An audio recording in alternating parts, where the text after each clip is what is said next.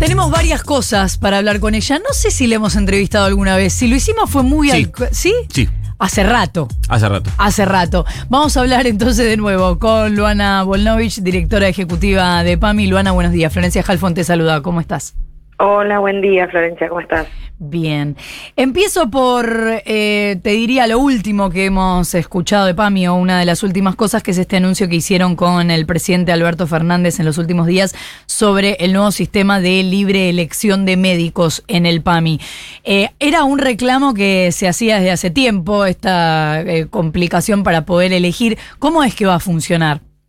Bueno, sí, era un reclamo de hace tiempo y nunca existió en la historia del PAMI, eso también hay que decirlo. El PAMI tiene Ujú. 50 años eh, y la verdad es que para los que son usuarios eh, era bastante difícil porque te asignaban un médico, médico especialista, eh, y si el médico por ahí no te daba turno, vos no podías cambiarlo por otro.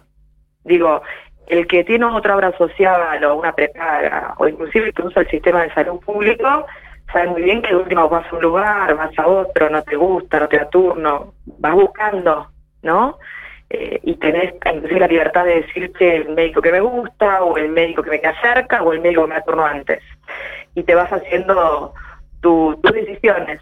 En el PAMI te imponían un médico y si el tipo no te daba turno quedabas clavado ahí, rehén de una situación y no podías salir de ahí. Si a eso lo combinás con que producto de lo que fue la gestión anterior del gobierno Mauricio Macri, instrumentaron un sistema de pagos terrible que le pagaba al médico lo mismo que atendía uno o 100 pacientes y además pagaba la miseria, obviamente los médicos en vez de atender 100 atendían uno. Entonces turno no había, porque el médico no, no te daba los turnos. Y vos eras rehén de ese médico. Entonces la situación era nefasta y generaba que nuestros afiliados, que son nuestros padres, nuestros abuelos, peregrinaban por las agencias buscando turnos. Bueno, la verdad que era un sistema muy injusto, muy injusto. Ujú. Y un sistema de ajuste del presupuesto de salud también, ¿no? Lo que nosotros hicimos fue hacer que en PAMI haya lo mismo que hay en las prepagas y en las obras sociales. Tenés la libertad de elegir el médico especialista con quien te vas a tratar, el lugar donde hacer la radiografía, la tomografía. No te gusta uno, te vas a otro. En- no te dan turno, te vas a otro.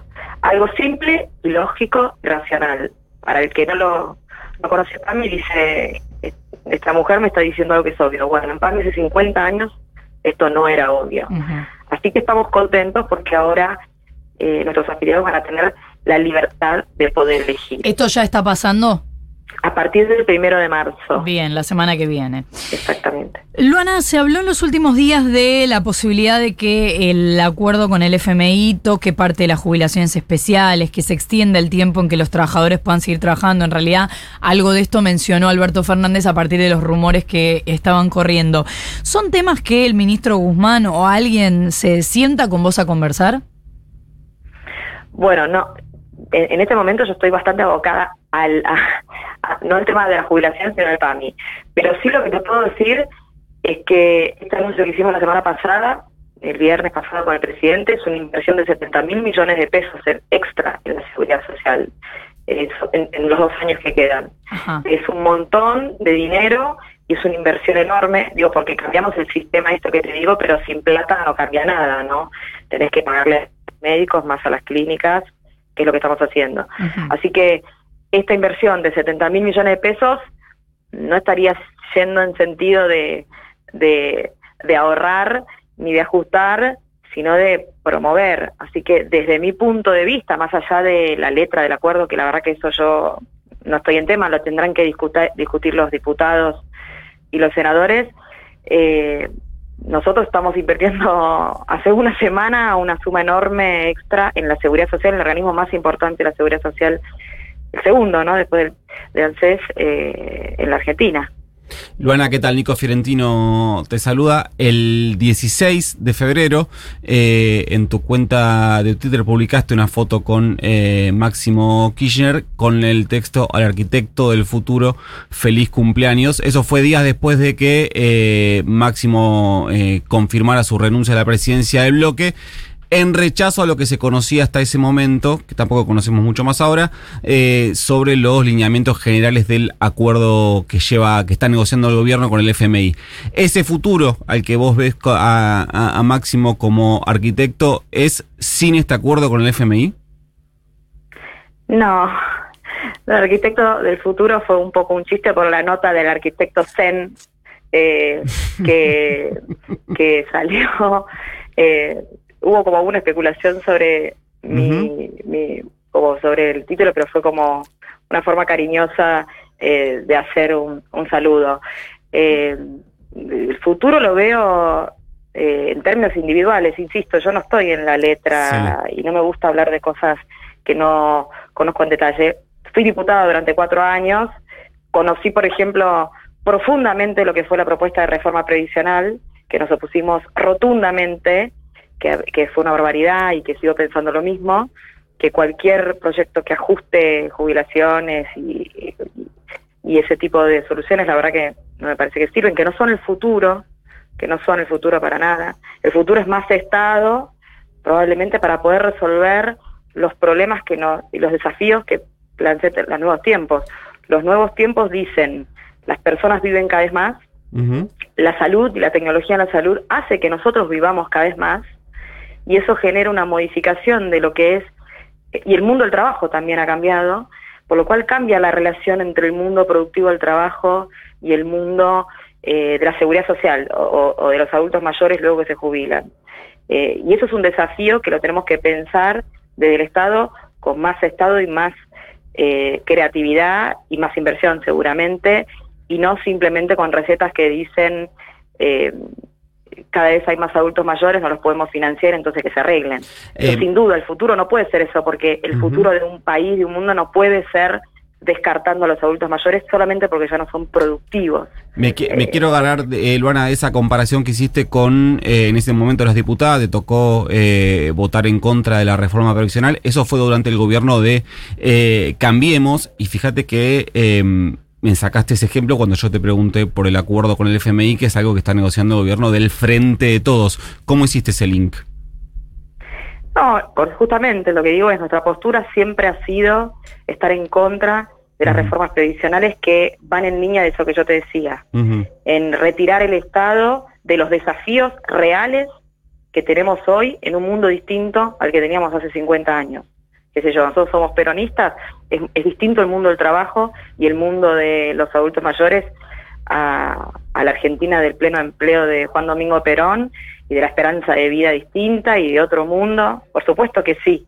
Ahora, cuando el mundo cambia, la respuesta nunca puede ser que el Estado se retire y que la gente se arregle. Eso me quiero decir. Uh -huh. Esa fue nuestra postura con la reforma previsional y sin duda alguna va a ser nuestra propuesta eh, siempre. Por eso a mí me, desde, desde la parte de la cual yo tengo gobernabilidad, que, que es el PAMI, sí. lo que digo es, mientras se discute esto que vos decís, la semana pasada nosotros invertimos 70 mil millones de pesos en la seguridad social. Así que todo indicaría que, que seguimos en el mismo sentido, más allá de los debates, y yo sé que hay esta discusión que se está haciendo, que se tendrá que dar en el Congreso, de encontrar la mejor forma de salir de lo que en definitiva es la herencia que nos dejó la gestión anterior.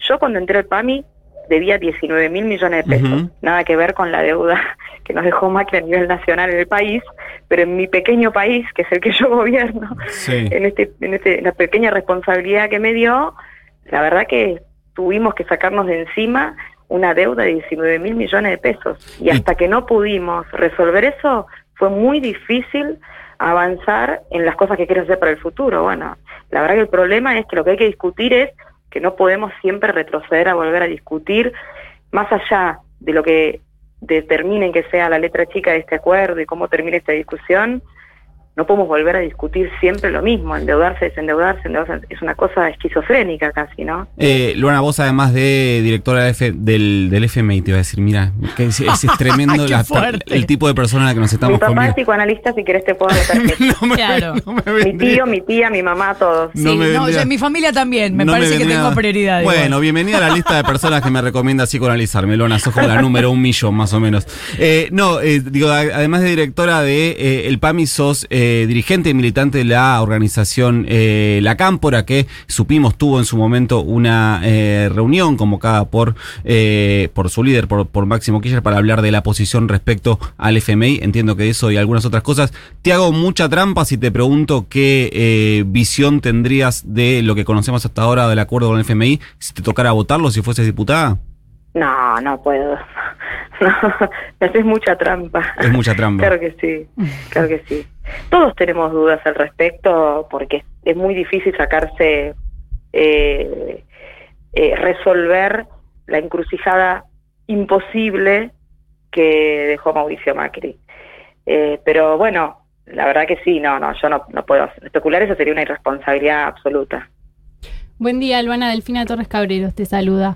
Eh, el presidente anticipó que en el marco de la discusión con el FMI está en estudio avanzar con la extensión de la vida laboral de las personas. ¿Te parece bien ir hacia un escenario en el que las personas trabajen más? ¿Te parece que es momento de poner eso en la mesa de la discusión?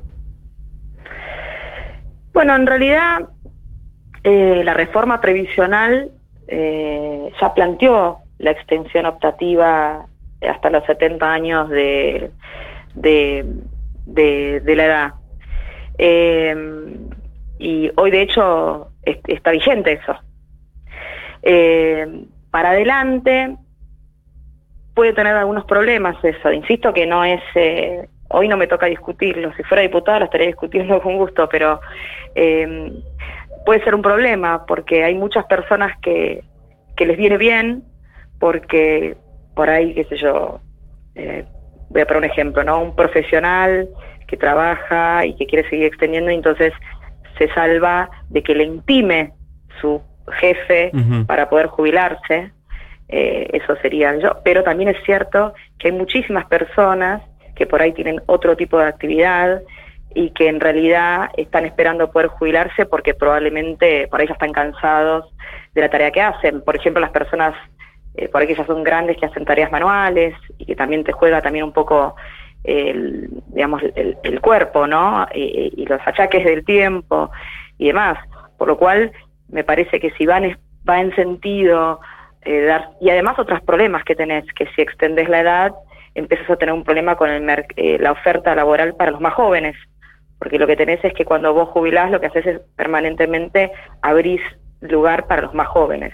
Por lo cual, si no se toman medidas muy estructurales, y pero responsablemente sin que se genere esto, es, es un problema.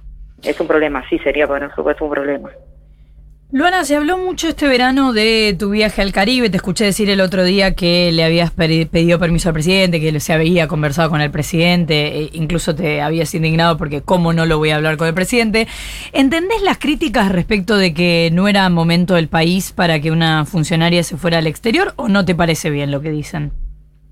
No, la- yo me tomé mis primeros 10 días después de dos años de trabajo intensivo en la obra social más grande de Latinoamérica y la más grande del mundo de jubilados.